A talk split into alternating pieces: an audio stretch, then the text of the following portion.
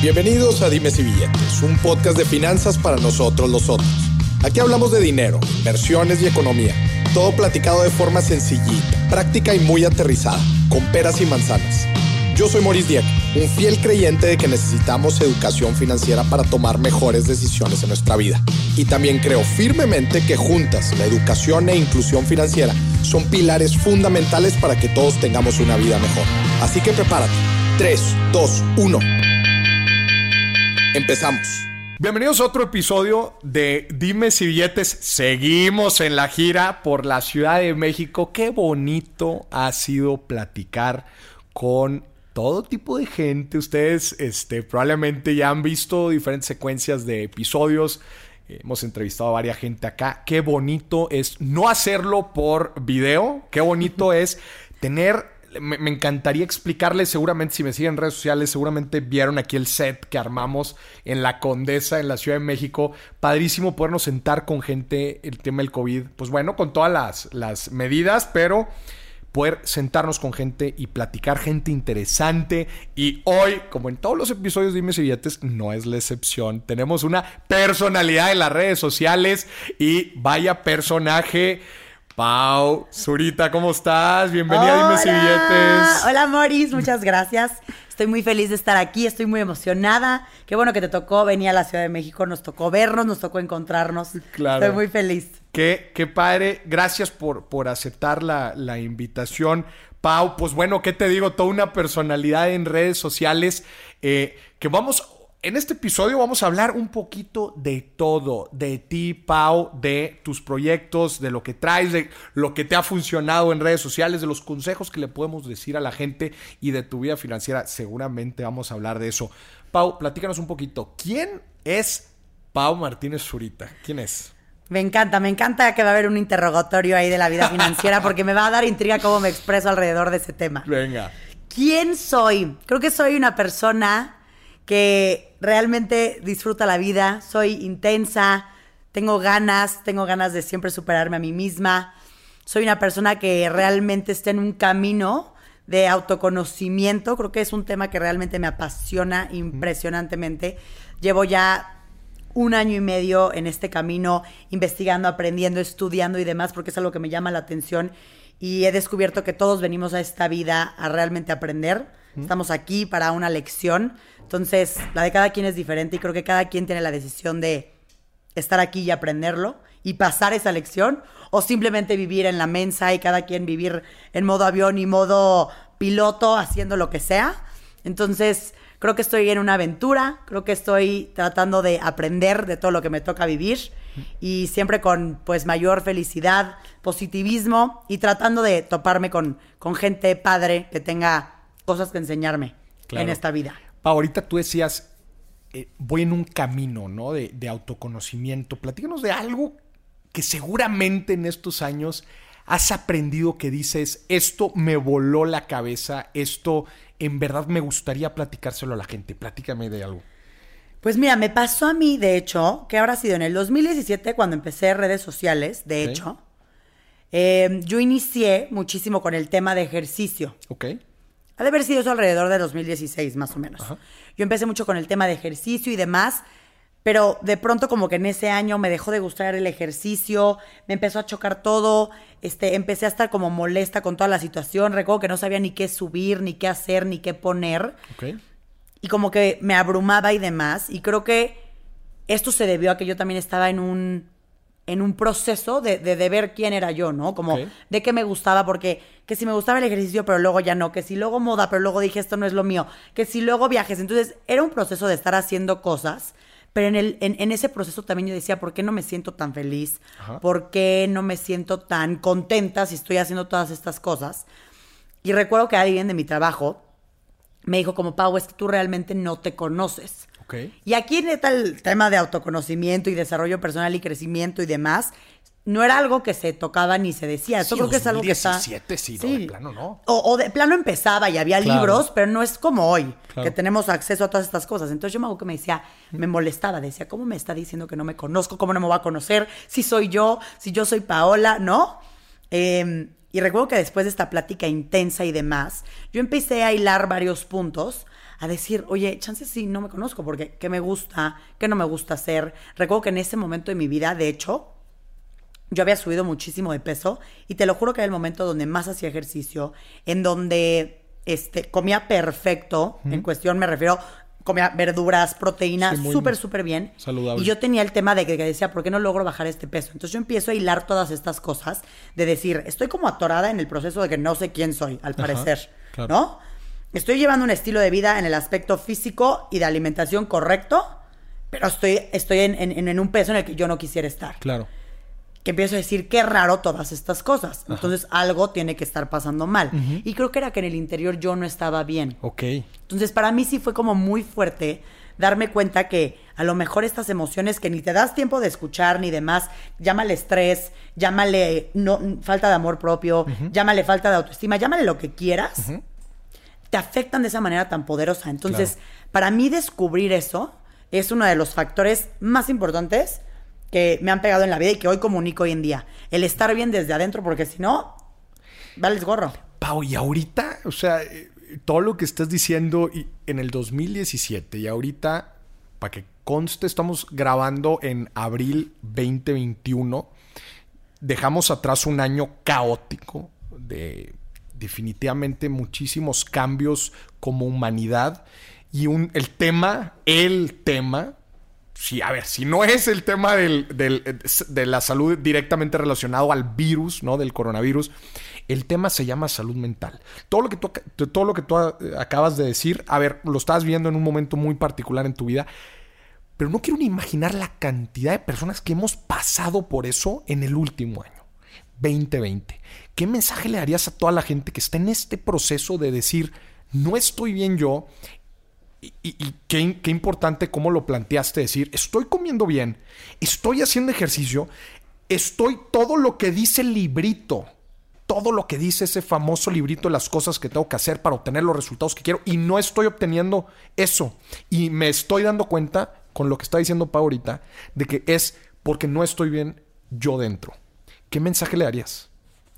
Creo que el primer mensaje que daría es, si nos estás escuchando y ya te diste cuenta de eso, es el paso más importante. Darte cuenta. Y es el paso número uno. Claro. Porque te lo juro, hay veces que bueno, yo no me daba cuenta. Claro. Yo en ese momento no me daba cuenta, yo nada más me frustraba y seguramente me enojaba más y seguro hacía más corajes y de, y de más cosas. Y es que, como dices, no era un tema común. No, no, ahorita o- ya de exacto. buenas.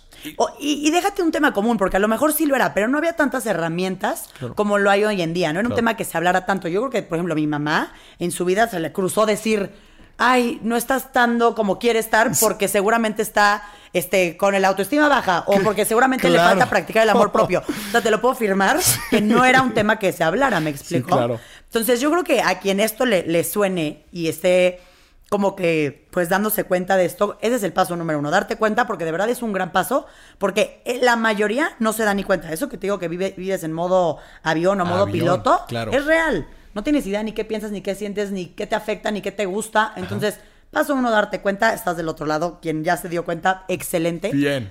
Y creo que a partir de ahí es comenzar a hacer un trabajo de autoconocimiento. Yo creo que el tema de autoconocimiento abarca todo, porque comienzas con eso a trabajar tu autoestima, comienzas con eso a trabajar tu amor propio. Y, y amor propio en el sentido real, porque ya el amor propio se volvió hasta una frase como cliché o que ya todo mundo usa. usa ¿Qué es pero amor real. propio?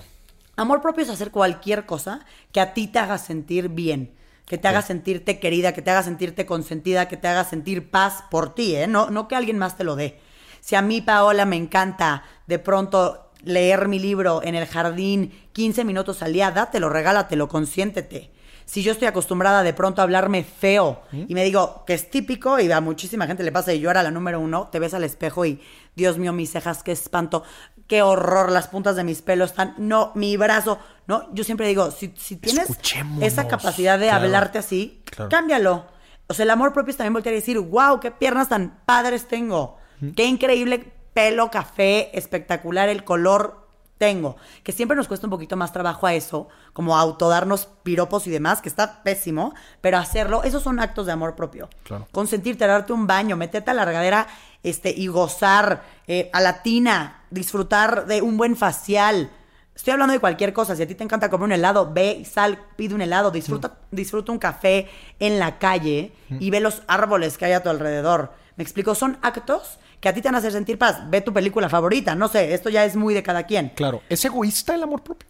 No, para nada. No, para nada, es necesario. Es necesario al revés. Egoísta creo yo que se iría hacia otro tipo de cosas. Siento que egoísmo es si te dedicas a solo hablar de ti, este, ¿no? Con la demás gente, no ser compa- no ser este compasivo, ¿se dice correcto? ¿Sí lo dije Sí, bien? sí. No ser compasivo. O sea, creo que el amor propio simplemente es ponerte a ti primero antes que a los demás, pero no por el tema de egoísmo, Claro. sino por el tema de que tú eres el único, literal, este es nuestro vehículo en la vida, nuestro cuerpo. Si esto no está bien, nuestro cuerpo y nuestra mente y nuestra alma, si esto no está bien, ya todo lo demás afuera que Creo que la palabra egoísta tiene un sentido, o tiene una connotación muy negativa, pero yo hasta cierto punto sí O a lo creo mejor que sí, ¿eh? tiene, o sea, e- el amor propio, eh, lo que pasa es que muchas veces siento yo que vivimos demasiado por los demás, por nuestras apariencias, las famosas máscaras que tenemos para agradarle a cierto tipo de personas, para lo que van a pensar de mí, pregúntate, la, gente que nos está escuchando ahorita, pregúntate, ¿cuántas decisiones tomas al día por otros? ¿No? Yo sí creo que necesitamos, o sea, que por, por eso digo lo de la connotación negativa, ser un poco egoístas no está mal. Sí, no está mal. Creo que a lo mejor tienes razón, porque el ponerte a ti primero se puede llegar a ver egoísta, pero creo que para mí es un término, chance porque yo sí siento que la palabra egoísta tiene una connotación negativa, Claro. pero sí es ponerte a ti al final primero y preocuparte antes por ti. Claro. Pero creo que no es por un tema egoísta, porque no tienes que dejar de preocuparte por tus hijos o preocuparte por tus amigos y demás. Claro. Simplemente saber que tú antes que todo y que todos vas tú. Claro. Y yo lo veo, es que siempre hago la relación al tema de la lana, ¿no? Del Venga. dinero, ¿no? Y al final de cuentas, eh, volvemos a, a lo mismo. Tomamos muchas decisiones por el que dirán, por la apariencia. La apariencia es una de las cosas que más nos quitan lana. Y de la lana, eh, o sea, eh, peor gastadas. Oye, pues es que quiero que me vean con esto. Y lo- ni siquiera me aporta valor. Oye, si fulanito se fue de viaje no sé dónde, pues yo también me quiero ir de viaje. Oye, él se compró tal cosa, pues yo también. A ver, el egoísmo es también saber decir que no. Eh, La palabra no es una de las palabras más importantes cuando hablamos de dinero, porque cuántas veces nos han invitado, nos han ofrecido, nos han... Y hay veces solamente tenemos que decir, ¿sabes qué? No.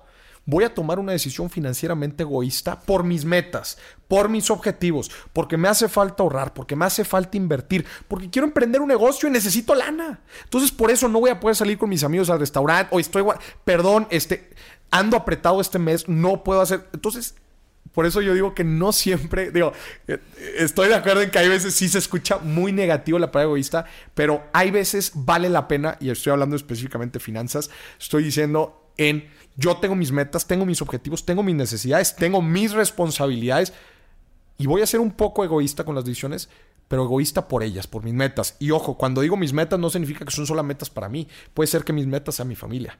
Puede ser que mis metas sea la educación de mis hijos. Puede ser que mis metas sean lo que sea que sean tus metas y voy a ser egoísta con mis metas. Y uno, cuando hablamos de la persona, voy a ser egoísta o egoísta pensando en mi bienestar, porque si yo estoy bien, voy a estar bien como tú dijiste, con mis amigos, con mi familia, con todos los que me rodean. Entonces, por eso primero yo. Estoy totalmente de acuerdo. Y en la parte que dijiste de que siempre nos preocupamos del tener, ahí justo yo siempre regreso a algo súper importante. Creo que siempre estamos preocupados Ajá. por tener, por tener, por tener. Como que nos enseñaron que el tener nos da valor. Mm. O el tener, que ahorita seguro me vas a regañar porque sé que el dinero luego sirve para, para comprar esas cosas, pero como que eh, nos enseñaron a que el tener nos da valor, que el tener nos da sentido de, de quién somos, que el saber que tenemos ciertas cosas o somos Claro. dueños de, nos da ese, ese significado de quién somos. Y no es así, al final Claro. eres tú. Tienes que, tienes que ir primero el ser y luego el tener, ¿me explico? Claro, definitivamente. O sea, creo que, como dices, eh, parte de nuestra cultura, creencias nos han inclinado a decir, pues yo valoro, valoro a esta persona por lo que tiene, por, O por lo que me da. por lo- o, o- ajá, o por el valor que me pueda... A ver, espérate, pues es bueno, define valor. Valor es solamente el intercambio monetario que te puede dar, el- la lana que te puede generar, o valor es el, el que sea una persona que te sepa escuchar, que te sepa aportar tranquilidad, paz, emoción, un buen consejo. Todo eso lo estamos valorando o no lo estamos valorando. Eh, no quiero decir mucho aquí, mi segundo libro que está por salir el próximo semestre, eh, cierre del 2021, tiene mucho que ver con esto. A, mí, Pau, hay dos preguntas que me hacen mucho en redes sociales. Uno es, Maurice, obviamente, ¿en qué puedo invertir mi dinero? Y número dos es, Maurice, hablas padrísimo del tema de inversiones y el tema de finanzas, pero yo no tengo dinero. Yo, a mí no me alcanza el dinero, yo no tengo cifras grandes para poder invertir. Este, ¿Qué hago? El primer libro, El inversionista enfrente, lo hice para responder la primera pregunta y el segundo libro, que no voy a decir mucho, es sobre la segunda pregunta y redefinamos lo que significa riqueza y lo que significa valor en, esta vida, ¿no? Pero a ver, Pau, volvamos al tema de, entonces, el, autoconocimiento y el tema del amor propio. El, el, 20, el, el 2020, ahorita justo tú estabas diciendo, el punto número uno para eh, de consejo para toda la gente que, que, la está pasando. Hay muchísima gente que de alguna forma la está pasando mal, la pasó mal el año pasado, la sigue pasando mal, ya sea porque tuvo tema de enfermedad relacionada al virus, eh, por financieramente hubo eh, un impacto económico, una crisis fuerte y la sigue habiendo, pero otro también definitivamente la crisis mental, ¿no? La crisis de, de la salud emocional que vemos. Decías, punto número uno, necesitamos identificar qué es esto, ¿no? Que algo que no estamos bien nosotros. Dos, decías, priorizar el amor propio. ¿Qué más? Priorizar el tema de amor propio, y autoestima que creo que viene de la mano de echarte ese viaje de autoconocimiento, de echarte ese clavado interno, que creo que no es nada fácil, ¿eh? porque mucha gente en la vida prefiere no enfrentarse mm. a sus propias cosas, a sus propios demonios, a sus mm. propias cosas que seguramente los harán sentir mal o los harán enfrentarse con momentos o situaciones o personas que prefieren no, pero, pero entonces es, es, esa, es esa doble parte, ¿no? El decir, estoy lista para echarme este clavado interno y este viaje interno de, qué ha sido mi vida, con quién he crecido, qué me ha afectado, qué no me ha afectado, por qué soy así. O sea, yo me empecé a dar cuenta y decía, ¿por qué de repente reacciono tan enojona a ciertas cosas? ¿Por? Porque al final la única que se queda histérica soy yo. ¿Me explicó? Claro, claro. Entonces, este tipo de cosas vienen de la mano de muchísimas cosas atrás, que pueden ser papás, hermanos, creencias. Toda nuestra vida. Lo que sea. Entonces, es echarte ese clavado de darte cuenta que lo puedes hacer literal, comenzando a vivir una vida con conciencia, que es algo que no hacemos. Date cuenta qué piensas, date cuenta qué sientes, date cuenta dónde estás, con quién estás, qué personas te hacen sentir bien, quiénes no, mm. qué perfiles en Instagram te hacen sentir bien, cuáles no que es una de las cosas que hoy en día es un temita en las redes sociales, porque es horrible ¿eh? que hoy en día la gente está viendo todo el tiempo imágenes y cosas que te hacen sentir mal. Claro. Entonces, creo que esa parte es muy importante. Yo siempre he sido de la idea de que si lo necesitas, buscar ayuda profesional en ciertos temas específicos, en lo que cada quien decida. Eso es una decisión que puedes hacerla o tú solito y decir, me, he hecho este clavado interno, hago cursos, talleres, libros, me intereso por este tema y que al final se, se, define en literal lo que hoy en día que está muy de moda esta palabra mindfulness, es literal vivir una vida con conciencia sin juicio. ¿Me explico? Porque una de las cosas más importantes es sí vivir con conciencia, pero no estar diciendo, ah, es que ya me enojé, ah, es que soy una enojona. Y entonces se te vuelve un círculo vicioso de culpa en vez de decir, me enojé, sin juicio, ¿no? Pero comienzas a darte cuenta de estas cosas. Ya. Te, eh, te voy a hacer la pregunta porque la neta me considero... Ay, muy, o sea, no, no, conozco muy bien, he escuchado muchísimo sobre el tema del mindfulness, no me considero una persona que, que, sé de eso, estoy seguro que mucha gente que nos está escuchando no sabe tanto y estoy seguro que también han escuchado mucho. Platícanos, ¿qué es el mindfulness? Literal es eso tal cual, es vivir una vida con conciencia, estar consciente sin juicio. Literal, esos son, son esos dos términos importantes. Estar consciente sin juicio. ¿Qué es lo que te digo? Porque si tú hoy en día decides empezar a vivir una vida con conciencia, ¿y qué es conciencia? No estar en modo avión, no estar en modo piloto. Es estar sabiendo cómo reaccionas, cómo piensas. No te digo que te fijes en cada pensamiento que tienes, porque tenemos una infinidad de pensamientos al día que ni nos damos cuenta. Pero es empezar a estar consciente de cómo reaccionas, qué te hizo enojar, qué te puso muy feliz.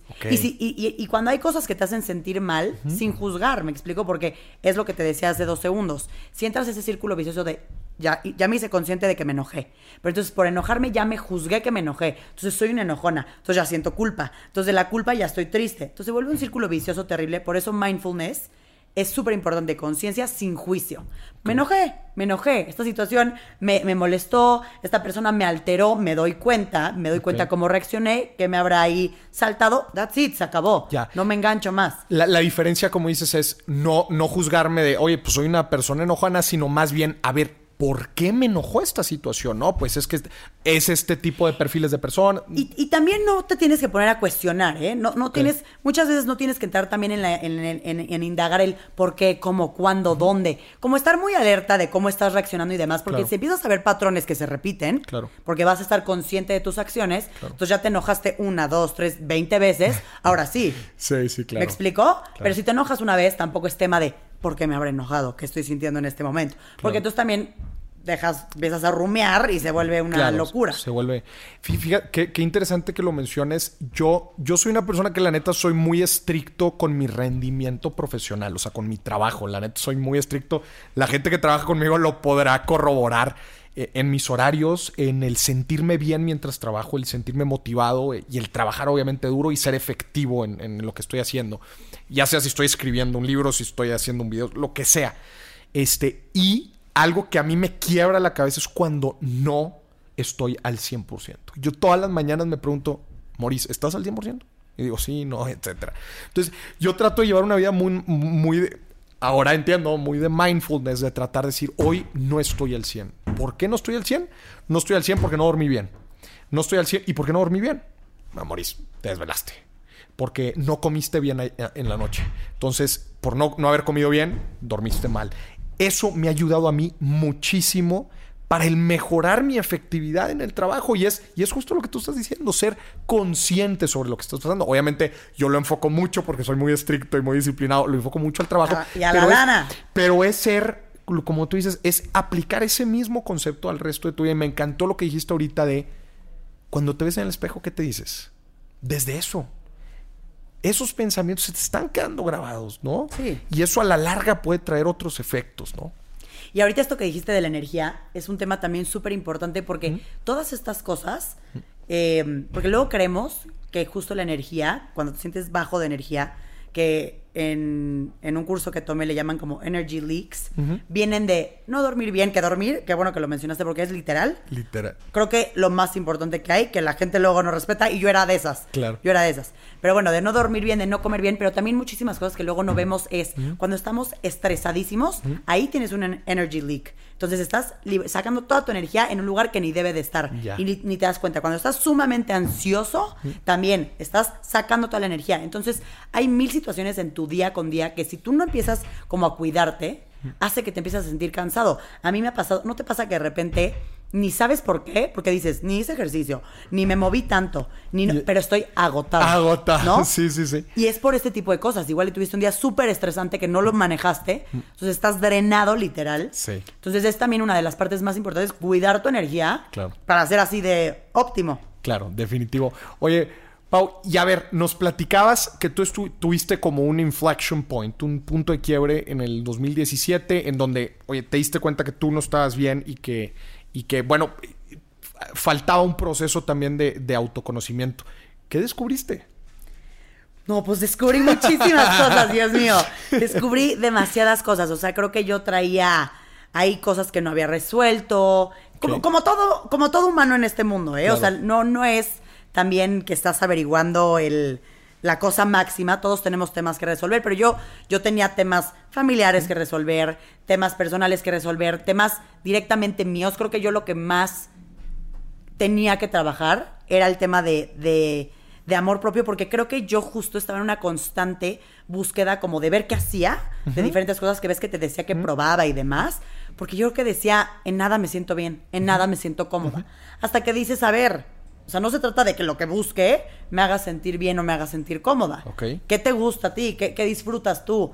Este, eres perfecta tal cual y como eres, ¿me explico? Entonces, creo que para mí el descubrimiento más potente fue la necesidad de, sin siquiera saberlo, de tener que trabajar mi autoestima y amor propio, porque yo no creas, eso fue yo creo que lo más potente para mí, porque yo no creas que crecí, muchas veces cre- creo que se cree, y sí, claro que sucede, que cuando puedes llegar a, te- a tener problemas de autoestima o luego temas este, de amor propio y demás, puedes llegar a ser como más introvertida. Yo como que fue chistoso porque todo mi crecimiento tenía características de, de líder, este, estaba en todos lados, la más amiguera, como que no es un tema que dijeras, lo sentía de esa manera, porque no. Yo Claro. iba a lugares y hasta yo decía, me veo perfecta. Sí lo, sen- sí, sí lo pensaba. Lo pensabas. Pero no sé si realmente lo sentía, ¿me explico? ok, ok. Entonces, creo que para mí fue un, un como parteaguas duro de despertar para mí, como de decir, te crees muy fregoncita, este, pero que si todo, y que si haces esto bien, y las amigas, y todo, y tú líder, y shalala.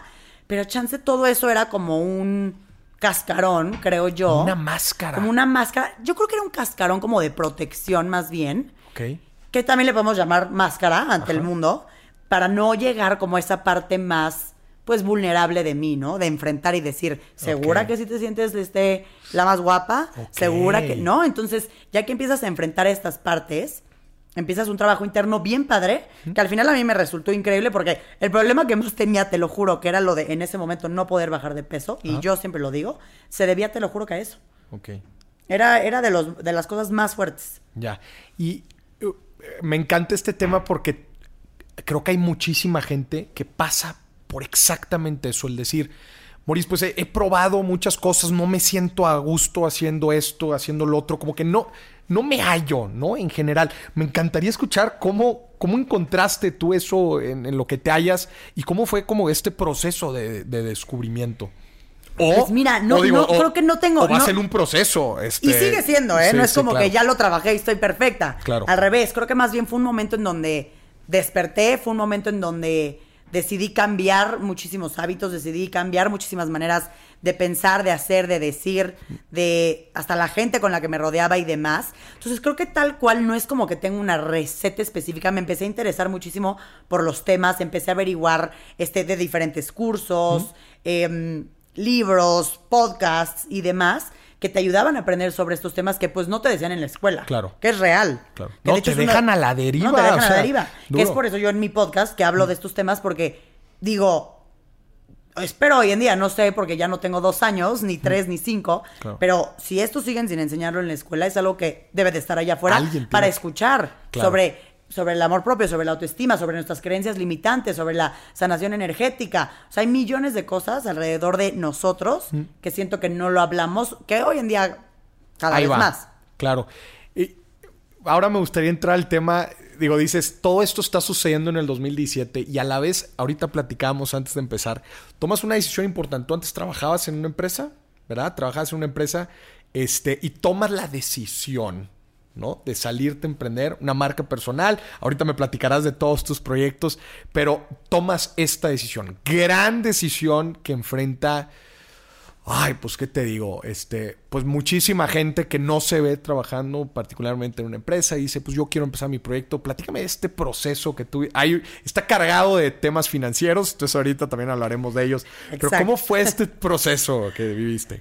Pues mira, ve, yo la verdad, durante toda mi carrera, yo estudié mercadotecnia, estuve trabajando. Bueno, desde la mitad de mi carrera comencé a trabajar. Y cuando me gradué, continué trabajando en una de las empresas. Y la verdad es que como que estaba feliz, pero sí, pero no. Aquí yo no tenía nada que ver en el mundo de, de redes De sociales. las redes, Estaba ajá. totalmente en universidad, trabajaba en todo esto. Y al final yo sí soy una persona un poco inquieta, intensa, eh, platicadora, eh, social y demás. Entonces, porque yo no digo que el mundo este, de oficina sea, sea malo, simplemente Claro. digo que no es para todos, No, ¿me exacto. explico?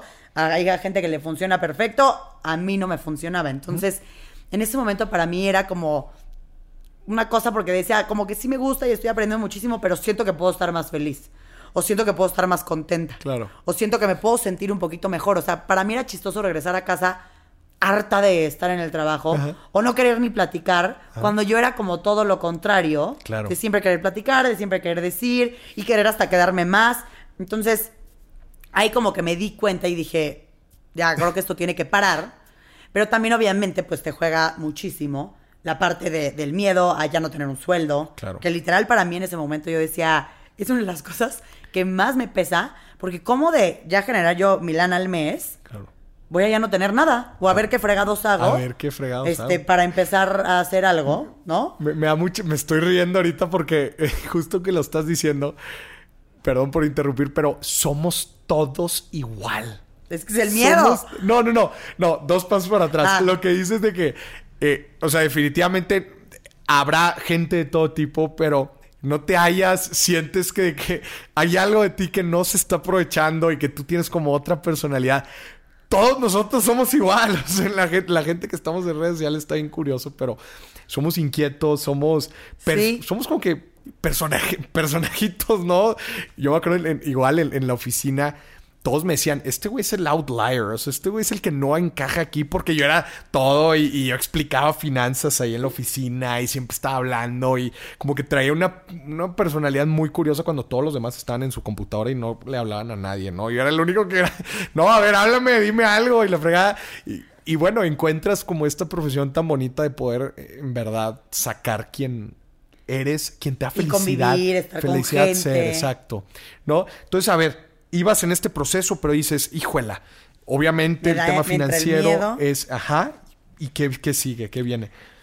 Pues me entra el miedo de esa parte, pero también llega un punto que aquí yo tuve una plática con uno de mis hermanos, eh, en donde yo le platiqué cómo está, que de hecho fue, era, era mi momento para dar el salto a redes sociales. Ok. Porque antes de eso medio lo había intentado, pero sí, pero no, pero trabajo eh, en una oficina, pero medio lo intento. Como que jugando en el lado seguro, diría yo. Yo siempre le he dicho que cuando yo andaba, cuando yo estaba haciendo las dos cosas, de disque redes y trabajaba en la oficina, Sí. estaba como en mi zona de confort o en mi zona de seguridad, porque decía, Sí. ay, tengo mi sueldito y ahí ando subiendo cosas. Y evidentemente nada bien, ni las redes, ni... Sí, claro, estás como ni- que- sí, sí, ni el trabajo. Entonces, aquí influyó muchísimo una de las una plática que tuve con Juan Pablo, mi hermano, porque me dijo, a ver, Pau, si vas a, si vas a hacer algo, hazlo con todo. Ok. Y si le vas a meter algo, métele a esa cosa específica Sí. con todo.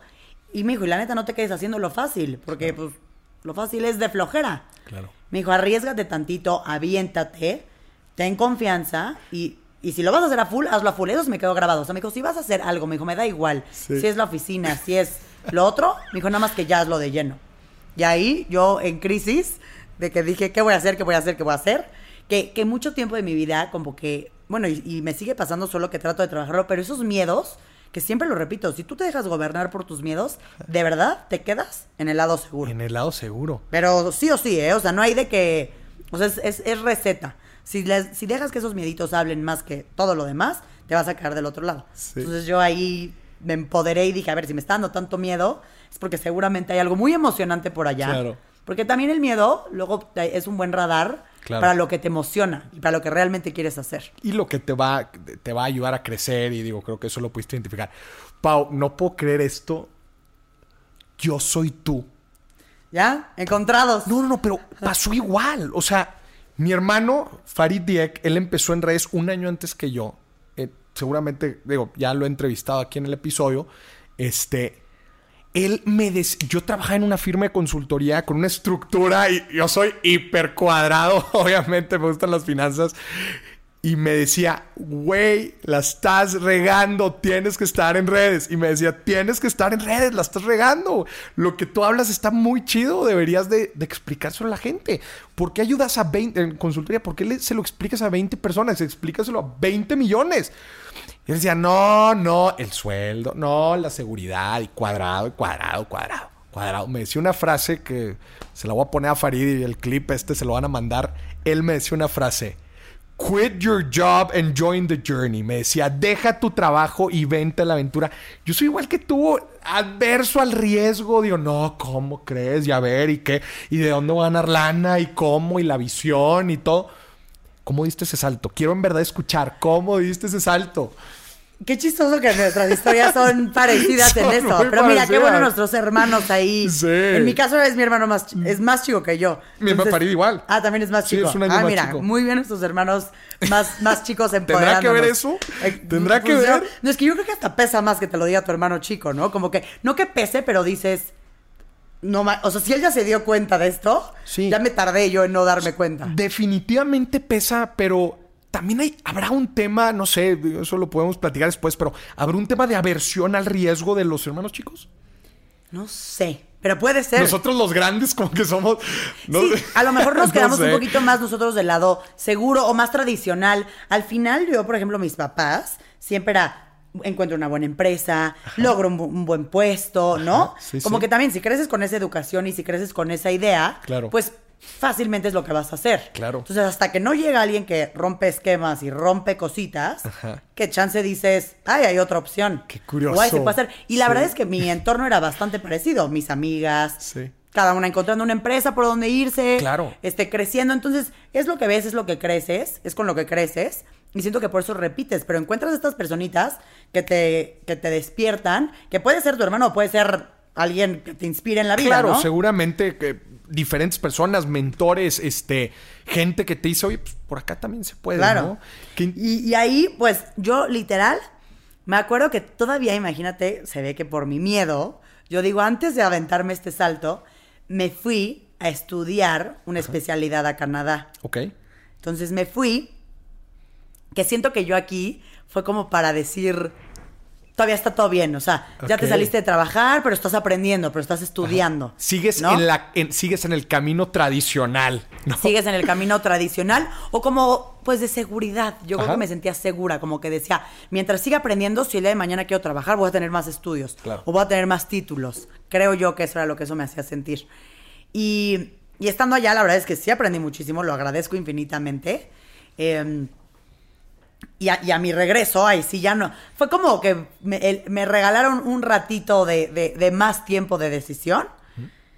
Pero la verdad es que al final la decisión, me hubiera ido a estudiar o no, hubiera sido la misma, Hubiera ¿no? Nada más la alargué, pero bueno, de algo me habrá ¿Qué servido. estudiaste? ¿Qué te fuiste a estudiar? Mercadotecnia digital. Digital. Uf, Porque yo estudié mercadotecnia, entonces hice la Ah, pues sí, especialidad. tú estudiaste los fierros de todo este mundo, entonces. De- de algo habrá servido. Sí. Y cuando regresé, ahí fue cuando sí dije, se acabó, ya, vamos a intentarlo, vamos a hacerlo bien.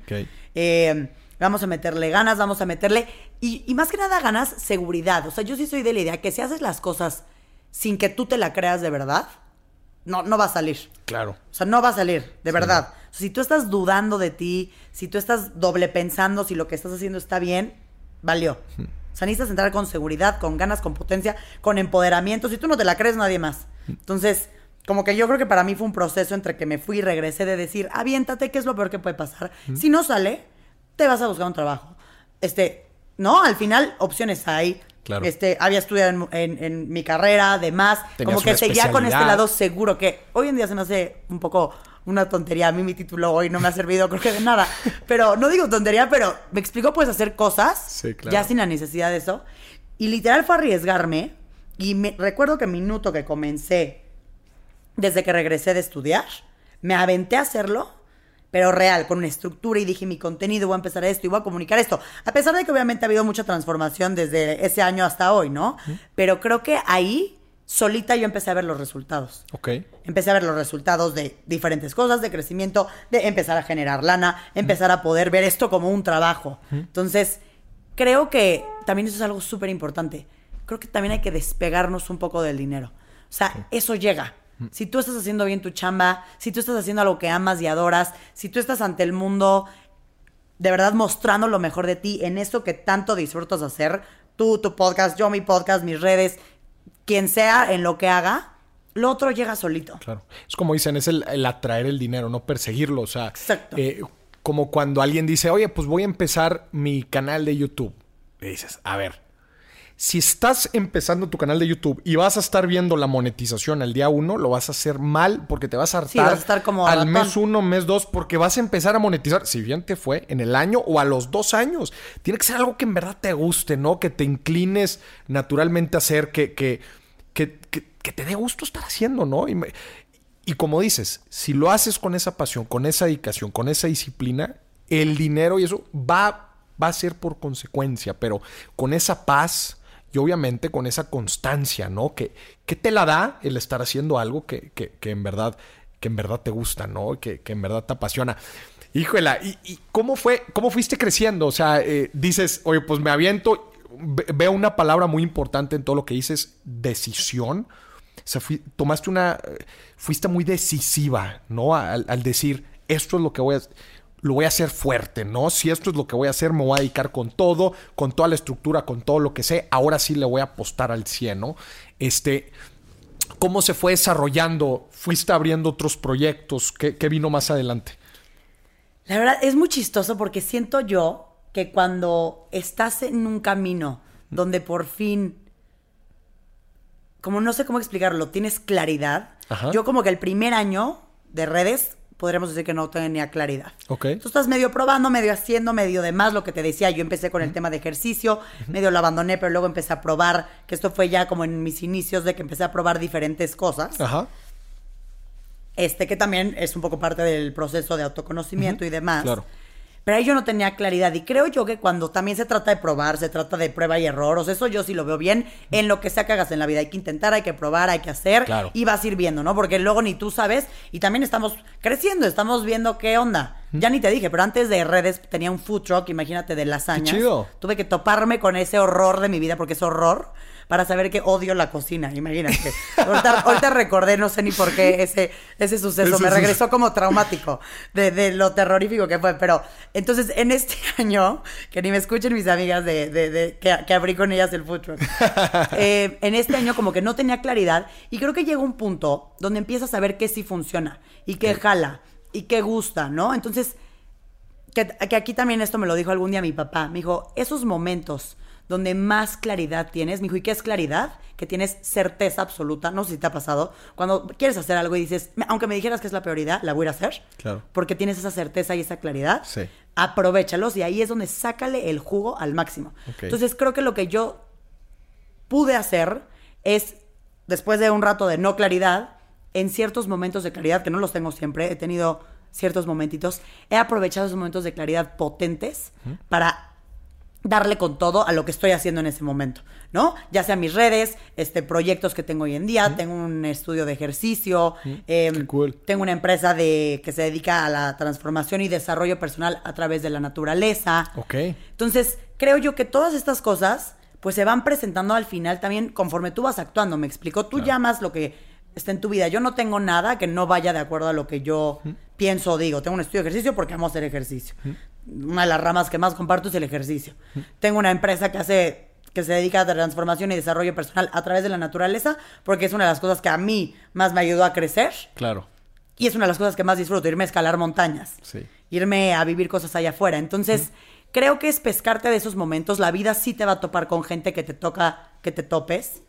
La vida te va a poner momentos en donde tendrás que tomar decisiones, como yo las tomé, porque yo pude haber decidido, no, me quedo en el miedo y no hago redes. Claro. Chance ahorita estaría muy feliz trabajando en una empresa, ¿no? Sí, claro. Pero sí saber y ser responsables de nuestras decisiones, saber agarrar oportunidades, saber agarrar momentos donde te toca conocer a personas. Yo creo que una de las cosas más importantes en esta vida es el networking, el networking, Claro. ¿no? Entonces, creo que esta serie de cosas me ayudaron en este crecimiento me- y, y- y no es como que tengo fórmulas secretas, sigo en este caminito este que lleva cinco claro. años. Claro. Pero, pues creo que han sido momentos clave para mí y sí creo que cuando vas en un camino que va fiel a ti, se te van a acomodar cosas Definitivo. que te tienen que tocar. Completamente de acuerdo. O sea, como dices, son, e- es este camino en donde te sientes a gusto, en donde, en donde eres feliz con lo que estás haciendo, donde tienes esta claridad que, que tú platicabas. Que dices, es que no me veo haciendo otra cosa en la vida, ¿no? O sea, esto es lo que me llena, este.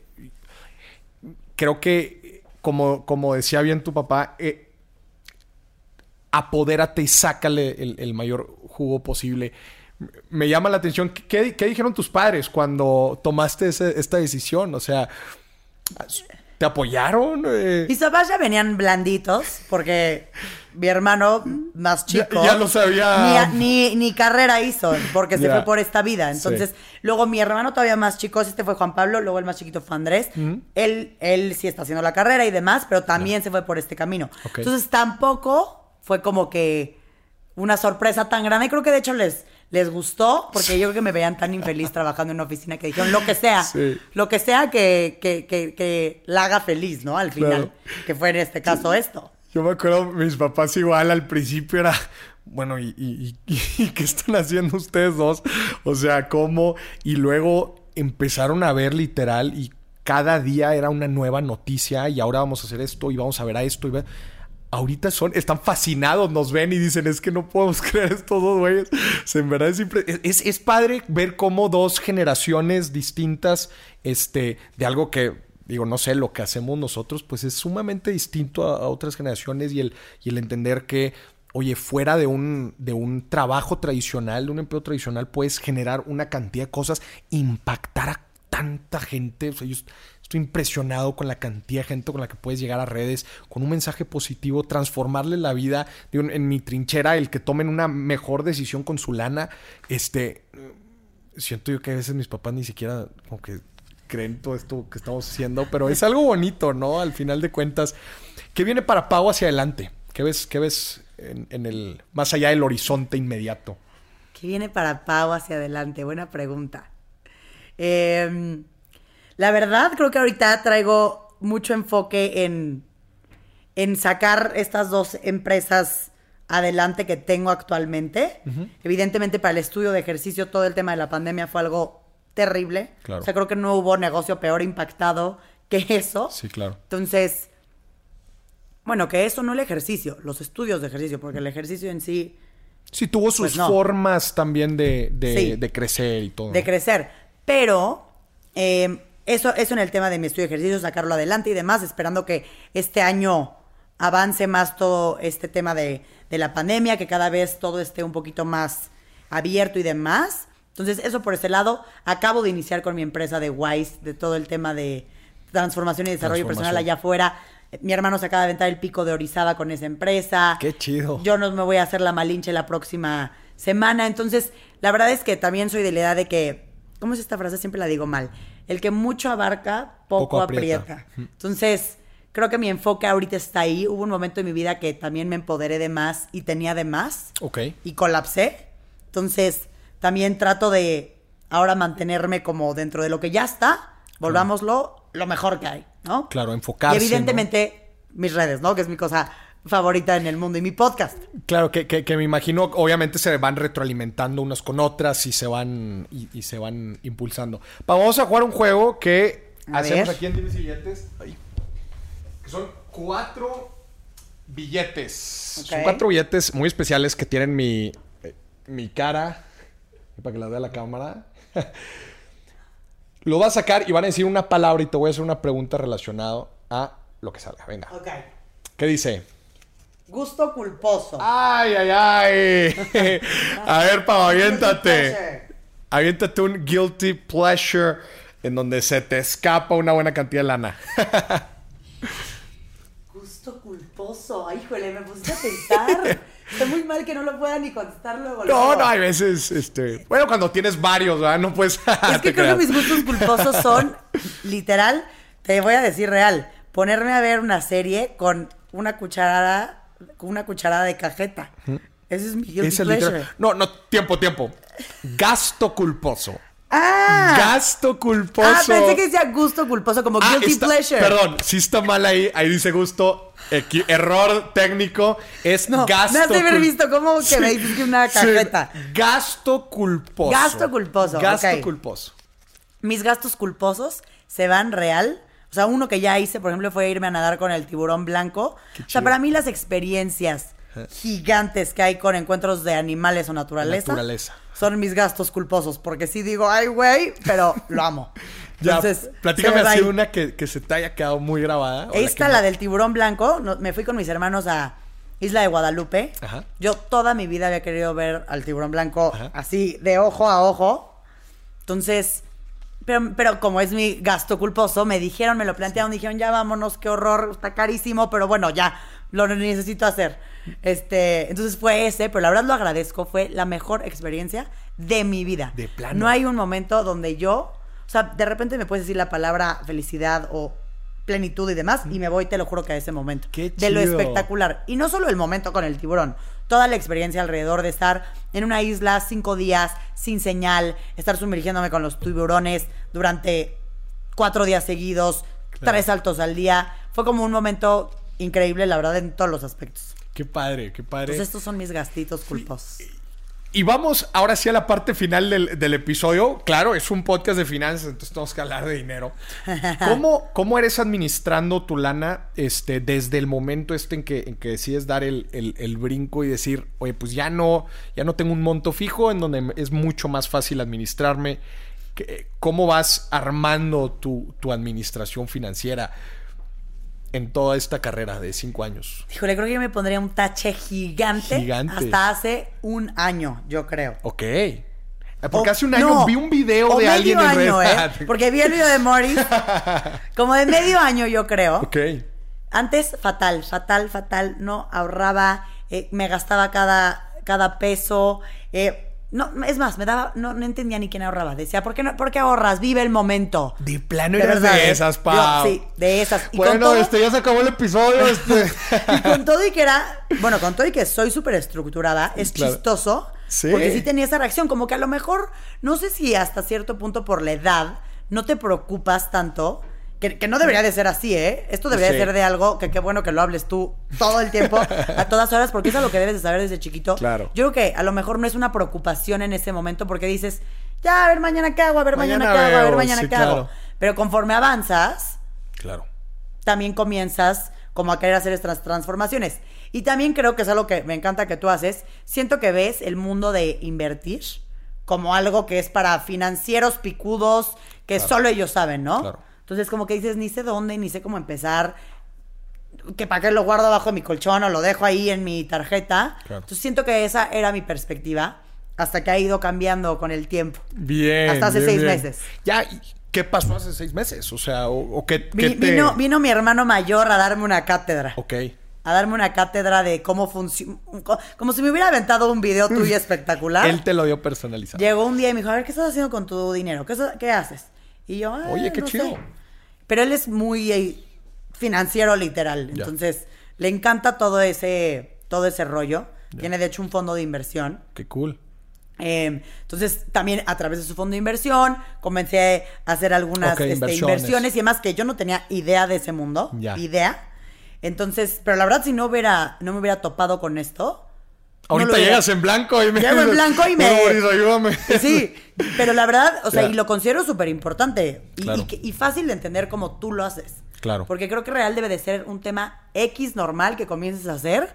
Yo hubiera agradecido empezar a ahorrar Claro. desde hace cinco años, seis años, Claro. desde mis inicios en la oficina. Eh, En general, creo que mucha gente en redes sociales estamos hablando de temas, desmitificando temas.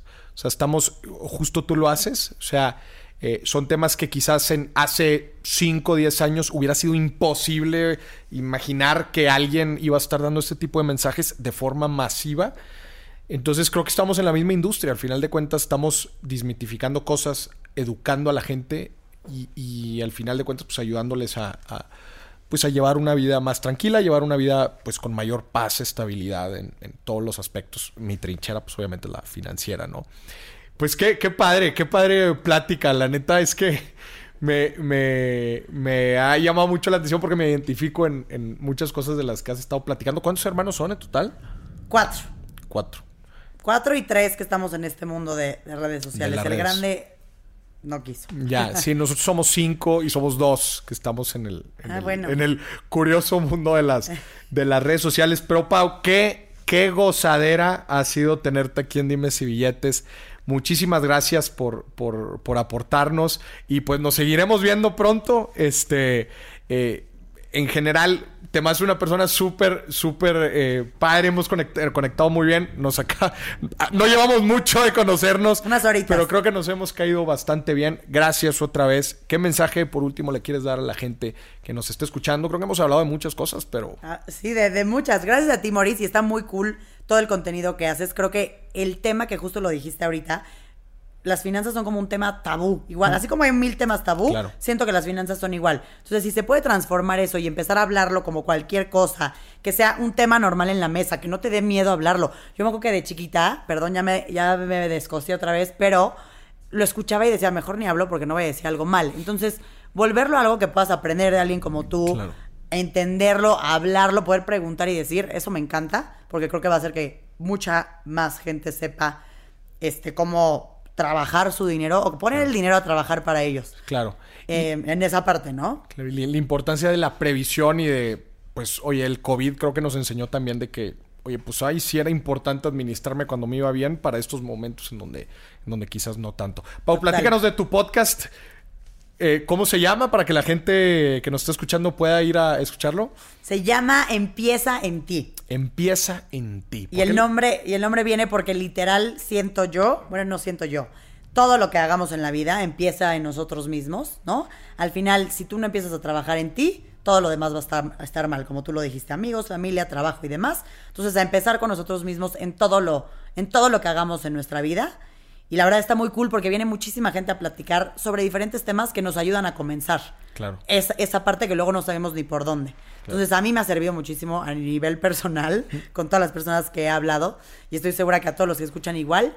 Y pues apenas arrancando Eso. a este mundo de podcast, pero está muy cool y ahí vas a estar. Fregón, pues muchísimas gracias y corran también a escuchar el episodio que vamos a tener ahí también en Empieza en ti y me encanta porque son puras cosas que están en nuestra trinchera que nosotros podemos trabajar, podemos aplicar inmediatamente.